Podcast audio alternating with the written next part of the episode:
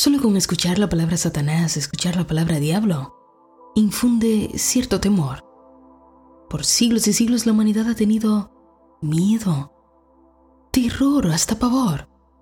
Se ha sentido perseguido por la idea de un ser que es malicioso, que busca el mal de todos, que pareciera tener poder para enfermar, para matar, para crear rencillas, pleitos, destruir familias, negocios, fortunas, relaciones, o llevar las más profundas desgracias a los individuos que caen presa de su mano. ¿Y si esto no fuera verdad? ¿Y si por un momento tú entraras a un universo paralelo en donde esto no fuera cierto, en donde simplemente no existiera? ¿Te gustaría este universo? a mí me encantaría. ¿Y si allí toda la idea de miedo a este ser desaparece por completo? Porque simplemente la idea ya no se encuentra en tu conciencia. ¿Se restauraría tu salud? Si solo por un momento supieras que nadie ni nada malo te persigue? ¿Se acabaría la enfermedad? ¿Se acabarían las desgracias, las rencillas? ¿Se restituirían las familias? ¿Los matrimonios? ¿Las relaciones? ¿Se repondrían los negocios, las empresas, los proyectos? ¿Se recuperarían las fortunas? ¿Te sentirías con plena libertad de ser? de crear tal cual tú deseas? Bueno, en estos minutos vamos a intentar entrar en este universo en donde el diablo o Satanás, sea cual sea el nombre que le hemos atribuido, sea solo una idea falsa en la que hemos creído durante siglos, siglos y siglos tanto tiempo y que ahora cada vez más está perdiendo su poder. Tal y como dice el apóstol Pablo, ya no somos esclavos del pecado, porque el cuerpo de pecado ha sido destruido. Bien, para saber y entender a qué se refiere la Biblia cada vez que menciona a Satanás o al diablo, hay que establecer quién es Dios. Lo hemos mencionado extensas veces aquí, y sé que has ido digiriendo la idea. Si Dios es el ser, entonces el diablo es el no ser. Escucha bien esto, trata de entenderlo profundamente. Si Dios es el ser, el diablo es el no ser. Entonces, como Dios es, el diablo no es. Como Dios es, el diablo no es. Y quiero aprovechar para recordarte que todo lo que yo diga aquí, todo lo que he dicho tantas veces atrás, no tiene que ser una verdad absoluta. Es mi verdad. Y si estás aquí es porque de alguna forma tú vibras con eso. O aunque todavía no lo sepas, estás intentando saber más de eso. Y si algo no te cuadra, no pasa nada. Déjalo ser. Si algo te sirve, si resuenas con algo, úsalo tan pronto puedas para mejorar tu vida diaria. No después. Si no ahora, no se trata de tener más conocimiento, no. Se trata de tener más sabiduría y eso se consigue practicando. Así que continuemos. Ya sabes que puedes ir tomando tus notitas si esto te interesa mucho. Si Dios es, entonces el diablo no es. Pues si el todo es solo el bien, ¿dónde cabe el mal en el bien? ¿Dónde cabe el mal en el todo? Si esto fuera así, entonces el todo ya no sería el todo. Si Dios es todo bien y existe el diablo, entonces Dios ya no es el todo. El todo ya no puede ser el todo porque hay una parte de sí misma que no es el bien. ¿Puedes entenderlo? La misma traducción de la palabra diablo te da una idea. La palabra diablo significa falso acusador o falso afirmador. Y eso ya te da una idea de que el diablo es una afirmación que se ha utilizado en la dirección equivocada. Ahora, es debido a que creímos que existe el mal que el mal se manifiesta. Me explico. Debido a que creemos que existe el mal y a que el pensamiento no puede dejar de crear, que entonces creamos lo malo. O sea, tu pensamiento jamás dejará de crear.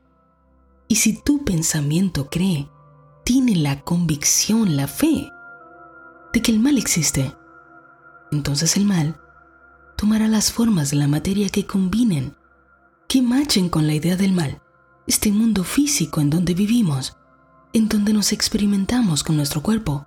Existe el arriba, existe el abajo, el adentro, el afuera, el caliente, el frío, lo bueno y lo malo. Pero escucha bien, esto existe en la relatividad, no en el absoluto. Y como esto es lo que conocemos en el exterior, creemos que en el mundo de Dios es así. Pero la dualidad en realidad no existe. Por lo tanto, visto de una manera dual, el diablo es Dios invertido. Pero en el absoluto, solo existe el bien. Y tú estás aquí aprendiendo sobre el absoluto. Estás aprendiendo del mundo espiritual. El poder infinito solo puede ser bueno. Veamos esto más a fondo todavía. En un episodio anterior en donde hablamos del significado metafísico de la creación en la Biblia, establecimos que la serpiente en el jardín del Edén significaba la vida, no el principio de vida, sino la vida manifestada de una persona, que para algunos puede ser hermosa, armoniosa, mientras que para otros puede ser un completo desastre. Y es vida, puesto que la vida en sí misma es indiferenciada, es indefinida. A ver, ¿qué quiere decir esto? Que la vida toma la forma física de las creencias de aquel que la vive. Es por eso que hay tanta confusión. Vamos a ver, pongamos un ejemplo. Dale a un niño un trozo de masilla, de plastilina. Pídele que haga primero un carrito. ¡Ay, qué bonito carrito! Luego pídele que haga un pez. ¡Uh, hermoso pez! ¡Hermoso! Ahora pídele que haga un monstruo. Uy. Así mismo es la vida. Está hecha de la sustancia que crea todas las cosas y toma la forma física de los pensamientos del que piensa. De la misma manera sucede con el bien y el mal. Son solo creados desde la concepción del que piensa, pero el mal no existe como algo per se. No es un poder como tal, sino que tú tienes el poder de crear lo que deseas o de crear lo que tú crees. Si tú crees en el mal, tendrás el poder de crearlo. Y es que es tu creencia en que puede faltarte la salud, lo que crea la enfermedad es tu creencia en que no puedes tener el amor bonito que deseas, lo que te impide tenerlo. Es tu creencia en la falta de dinero, lo que crea la falta de dinero. Y quiero aprovechar para darte un anuncio. Sí, hagamos un anuncio. Luego de unos meses de interiorizarlo, he decidido crear mi primer programa en vivo, mi primera clase de metafísica para tratar el tema del proceso creativo del dinero. He elegido este tema porque es el que más correos me llegan, más preguntas me hacen, más comentarios recibo. Este será un programa en vivo y será con cupo limitado. ¿Por qué? Porque quiero realmente darle mi atención al número de personas que estén allí y estoy preparando un material que es imperdible. Todo el programa incluirá un material de apoyo al que podrás ir una y otra vez, siempre que lo necesites. ¿Será de pago? Por supuesto que será de pago y te prometo que realmente lo vale. Voy a mantenerte al tanto de esto porque sabes que estamos juntos. Estamos creciendo juntos. Y si es tu deseo estar adentro, sabes que tu deseo puede y será una realidad. Dicho esto, entonces podemos continuar. La verdad es que creemos en el diablo, porque no le tenemos fe a Dios, porque Dios parece demasiado bueno para ser real pues seguro estarás de acuerdo conmigo en cuestionar cómo es que tú no eres capaz de dejar a tus propios hijos en un ambiente hostil, donde sabes que dejaste algo súper peligroso, que perseguirá a tus hijos, los perseguirá hasta matarles. Tú no lo harías, ¿verdad? Pero pensamos que Dios sí. Dios a quien llamamos amor. Pensamos que sí es capaz de dedicarnos aquí a nuestra suerte, huyendo defendiéndonos 24 horas al día de un ser que nos enseñaron que es tan poderoso como Dios. Ay no, Natalie. Es mentira, ¿cómo va a ser? No nos han enseñado que es tan poderoso como Dios. Piénsalo por un momento. Si Dios es tan poderoso y en verdad el diablo no tiene tanto poder como Él, Entonces, ¿por qué la gente tiene tanto miedo? ¿Por qué la gente que dice creer en Dios tiene tanto miedo al diablo? Es así como nos han enseñado a mantenernos en un constante miedo, en una constante lucha, en la que tanto en la mente como en las palabras solemos tener más la atención en el diablo que en el mismo Dios. ¿Cómo es esto? ¿Qué sentido tiene esto? ¿Qué coherencia tiene para aquel que dice que cree en Dios? Y es que constantemente le estamos dando forma a la masilla. Estamos dando forma a la plastilina, forma de deudas, formas de enfermedad, formas de problemas de pareja, formas de problemas de dinero. Y luego creemos que se trata de un ser externo a nosotros, que quiere hacernos sufrir. Y lo que es peor, creemos que algo aún mayor, a quien llamamos Padre, le permite que nos haga sufrir. Nuestros pensamientos jamás dejarán de crear. Es nuestro privilegio. Es solo que apenas estamos aprendiendo a usarlos a nuestro favor. Vamos a ver, vamos a ponerlo aún más interesante. Piensa por un momento en esto. Los átomos de una persona que tiene cierta enfermedad están constituidos por los mismos elementos que los átomos de una persona que está sana.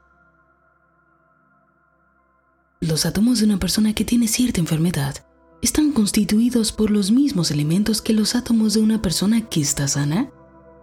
Y estoy hablando de átomos, no de células. Átomos. Los átomos de un enfermo y los átomos de un saludable. ¿Tienen los mismos elementos? Seguro me dirás que sí. Entonces, ¿dónde está la diferencia? Piensa, ¿hay un átomo que está poseído por un poder malo? mientras que hay otro átomo que está poseído por un poder bueno. Tu alma grita que no. Hasta tu sentido común te dice que no puede ser así.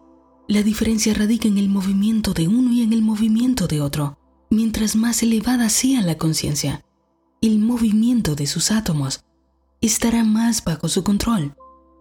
Pero cuando vamos descendiendo por la escala de la inteligencia, en otras palabras, mientras menos conscientes somos, con respecto a nuestra verdadera identidad, más automático será el movimiento de nuestros átomos. ¿Por qué? Porque no está sujeto a la inteligencia superior, que es autoconsciente de sí mismo, de sí misma. Sé que lo puedes ver. Sé que lo estás entendiendo. Los átomos de una persona enferma están trabajando a un nivel inferior.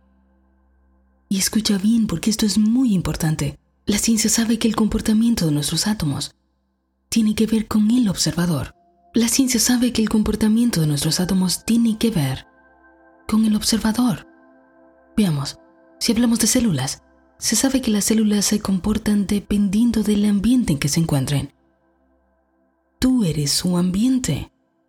Los átomos operan en modo integración o desintegración, dependiendo de la conciencia. Mira, la evolución jamás se detendrá. Hemos acordado eso antes por aquí. La vida siempre se está construyendo en organismos más y más complejos. Es por eso que vemos que unas formas se mueren y luego nacen otras formas más complejas. Pues la vida no es la forma. La vida no es la forma. Y la vida constantemente cambia de forma. Las formas solo se encargan de expresar. La inteligencia suprema ¿Cómo lo hace? Lo hace a través de la conciencia individual. Lo hace a través de mi conciencia individual. Lo hace a través de tu conciencia individual. Tu vida está expresando la inteligencia suprema. Lo hace a través de la forma. Pero la forma no es la vida. Y la forma hoy puede ser de una manera. Mañana puede ser de otra. Porque tu individualidad es quien decide cómo se comportarán los átomos que le dan forma a tu vida. Esto es estupendo. Es genial. Es una verdad increíble, con el potencial de liberar ahora mismo. Nadie te está persiguiendo. Es tu idea de que alguien o algo te está persiguiendo. Lo que te persigue. Pero no hay ningún ser como tal que te persiga.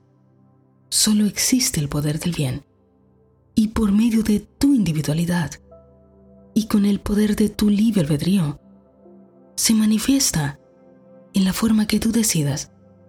Y esta forma continuamente seguirá evolucionando, seguirá evolucionando a formas cada vez más elevadas, más complejas. ¿Significa eso que la única manera en que las formas evolucionan es muriendo? ¿Desintegrándose? ¿Destruyéndose? Mejor dicho, la única manera que tenemos de evolucionar, por ejemplo los seres humanos, es muriéndonos. La respuesta puede parecerte fantasiosa, pero en realidad no tendríamos que morir, sino que podríamos experimentar una continua expansión perpetua de nuestro ser. Pues en el universo existe una ley que se llama la ley de la continuidad. Esta ley establece que la vida siempre tendrá tendencia a evolucionar hacia más vida. Es la falta de conexión con nuestro ser real lo que hace que constantemente estemos en un ir y venir de la forma. Pues el espíritu no puede morir. El espíritu no puede morir porque nunca ha nacido. ¿Puede Dios morir? Sabes que no. Es nuestra falta de conexión en la conciencia con el espíritu lo que hace que todo lo que somos separe sus partes. ¿Por qué se separan las partes? La Biblia te dice que la muerte es enviada por el diablo. Jamás te dice que es voluntad de Dios. En Hebreos te menciona que el dueño del imperio de la muerte es el diablo, no un ser, sino que es la mentira de creer en él, lo que crea la muerte. Sin embargo, aunque una forma cesa y se convierte en otra forma, el principio de vida jamás deja de ser. Por lo tanto, es completamente contradictorio creer que existe alguien que puede quitar la vida, pues existe solo un poder, el cual puede tomar todas las formas, todas las formas posibles, todas las manifestaciones posibles, y lo hace a través de la libertad de la conciencia. Solo existe el poder constructivo. No puede haber tal cosa como un poder negativo en sí mismo que destruye, sino lo que sí existe es que ese poder puede comportarse de manera negativa en relación con el individuo que lo usa. Este poder se comportará dependiendo de las ideas que el individuo tenga. Es así como tanta gente que cree que Dios es castigador experimentará en su vida situaciones que le castiguen. Aquel que crea que Dios es amor experimentará el amor desde una flor hasta una hermosa mascota, un gatito, un perrito, un hijo, una pareja, pues el poder de vida estará tomando siempre las formas de aquel que piensa. Es así como ahora podemos entender que Satanás o el diablo es una posibilidad. Es solo una posibilidad. Es una elección. Jamás se ha tratado de un ser es una posibilidad a la que le hemos estado prestando atención mucho tiempo. Demasiado tiempo. Y es posible que en tu vida hayas dejado salir con tanta frecuencia esa posibilidad. Es posible que hayas tenido días en que con facilidad dejaste salir el lado más oscuro de ti. Tú no sé qué, tú esto, tú aquello. Maldiciones por aquí y por allá otros días en que sentiste tanto miedo, otros días en que sentiste que todo estaba en contra tuya. Y es así, como tu poder creativo comenzó a crear el mal que tanto temías. Sí que ahora podrás comenzar a leer algunos textos bíblicos que mencionan a Satanás y van a tomar más sentido, te harán más sentido en tu propia vida. Bueno, y ahora nos surge una pregunta buenísima. Entonces, si el diablo no existe, ¿por qué vemos manifestaciones demoníacas? ¿Por qué incluso la Biblia menciona tanto la expulsión de demonios? Cuando buscas la palabra diablo, Satán en hebreo, su traducción es principio de negación. Pero cuando se habla de demonios, su traducción o significado es sombra, y al estudiar esto más a fondo, estos términos indican espíritus malignos, espíritus malignos que tienen identidad personal. Veamos qué significa esto. Antes establecimos que el espíritu no puede morir, porque nunca ha nacido. Por lo tanto, cuando una forma decide cambiar, ya sea que lo haga de manera inconsciente, o en otras palabras, cuando alguien muere, todos esos espíritus incorpóreos que llenan lo que para nosotros es invisible, sabemos que estas entidades que ahora carecen de su cuerpo físico, que ya no tienen las limitaciones del cuerpo físico y que se han ido con la misma ignorancia, con la mala voluntad con la que vivían, ¿no crees que estarán dispuestos a usar sus poderes de maneras inescrupulosas?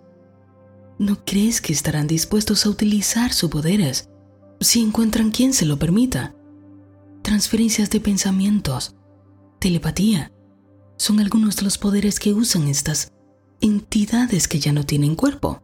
Y presta atención, pueden utilizar estos poderes para comunicarse con vivos, con quienes encuentran coherencia o sea, se encuentran en la misma frecuencia vibratoria, bajas frecuencias vibratorias, puesto que lo semejante siempre atraerá a lo semejante. ¿Es esto para que tengas miedo?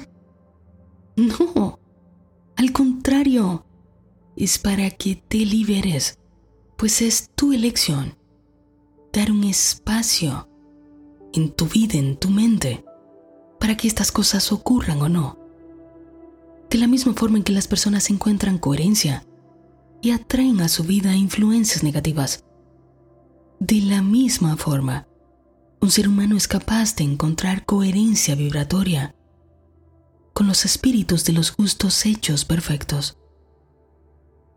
¿Te suena este versículo? Ahora tiene sentido para ti. De la misma forma en que un ser humano puede atraer a su vida influencias negativas, de esta misma forma, un ser humano es capaz de encontrar coherencia vibratoria con los espíritus de los justos hechos perfectos, espíritus que solo pueden actuar movidos por la armonía y el amor. ¿Cómo se hace esto? La misma Biblia te da la respuesta. Piensa en todo lo que es verdadero, todo lo digno, todo lo puro, todo lo amable, todo lo honorable, cualquier cosa que merezca elogio. Piensa en ello, pues una mente impregnada con las cualidades de Dios jamás tendrá cabida para aquello que aún no ha evolucionado a niveles de conciencia más elevados. Siempre recuerda la ley. Como es arriba es abajo. Siempre una vibración alta tendrá impacto sobre una vibración más baja. No tengas temor pues mientras tú continúes con tu trabajo de conciencia, ninguna de estas cosas puede llegar a ti. Quédate en paz, quédate tranquilo, tranquila. Si Dios es contigo, nada es contra ti. Todo esto que te estoy diciendo puede resumirse de la siguiente manera. Creer que existe el mal. El diablo recibe su poder de tu propia autosugestión. Y así, el mal que no deseas viene a la existencia y el poder de los espíritus malignos resulta de una actitud mental que te permite recibir sus sugestiones.